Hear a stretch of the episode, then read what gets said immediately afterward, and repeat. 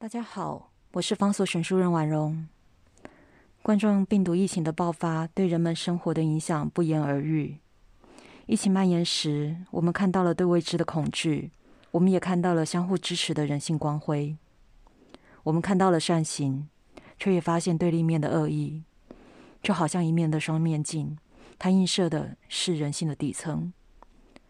所有的讯息，它会让我们一直在问：这个世界怎么了？这些人怎么回事？为什么会发生这些事情？今天很嗯，和大家推荐的是由中国台湾天下远见出版社出版，由英国御用大律师、英国皇家法院与中央刑事法院担任兼职法官迪尔斯的作品《十种人性》。这本书里探讨的正是关于善恶的人性思辨。迪尔斯是著名的人权律师，他经常受托涉及恐怖主义。违反人道罪和种族屠杀这样的重大案件，他也经常去无偿的援助国际上遭受到这些暴力犯罪的幸存者发声。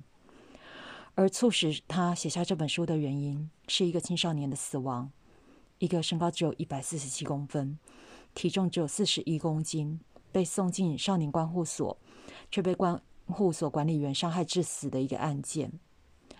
死者的母亲。他问了代表死者家属的迪尔斯律师一句话：“为什么他们这么做？”迪尔斯没有办法给予答案。在那之后，他的足迹从剑桥大学犯罪研究所开始，因着各式各样的案件，他用了九年，走遍了欧亚非美四大洲，包含了加纳、中非共和国、海地。他亲临了战争。他看到了血钻石，他亲临了童工的原生家庭跟工作现场，他接触了更多的人，有受害者，也有所谓的加害者。他试图解答他这么多年以来他没有办法解答的那个问题：为什么他们这么做？然而，当他深究为什么，他发现了许多的事情并不是非黑即白，因为所谓的正义究竟是对谁而言？谁能判定所谓正义的行为？他亲身探索人类经验的前沿，他试图结合最尖端的神经科学、社会心理学和人权研究，去检视我们身为人类能够做到的最优跟最劣。他试图解答三个谜题：我们是谁？我们为什么做出那些事？我们究竟有什么选择？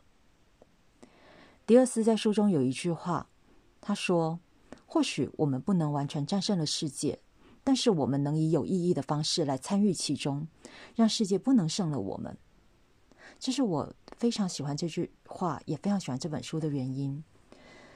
关于他提到的这三个问题，其实他在书里头也没有办法完全解答。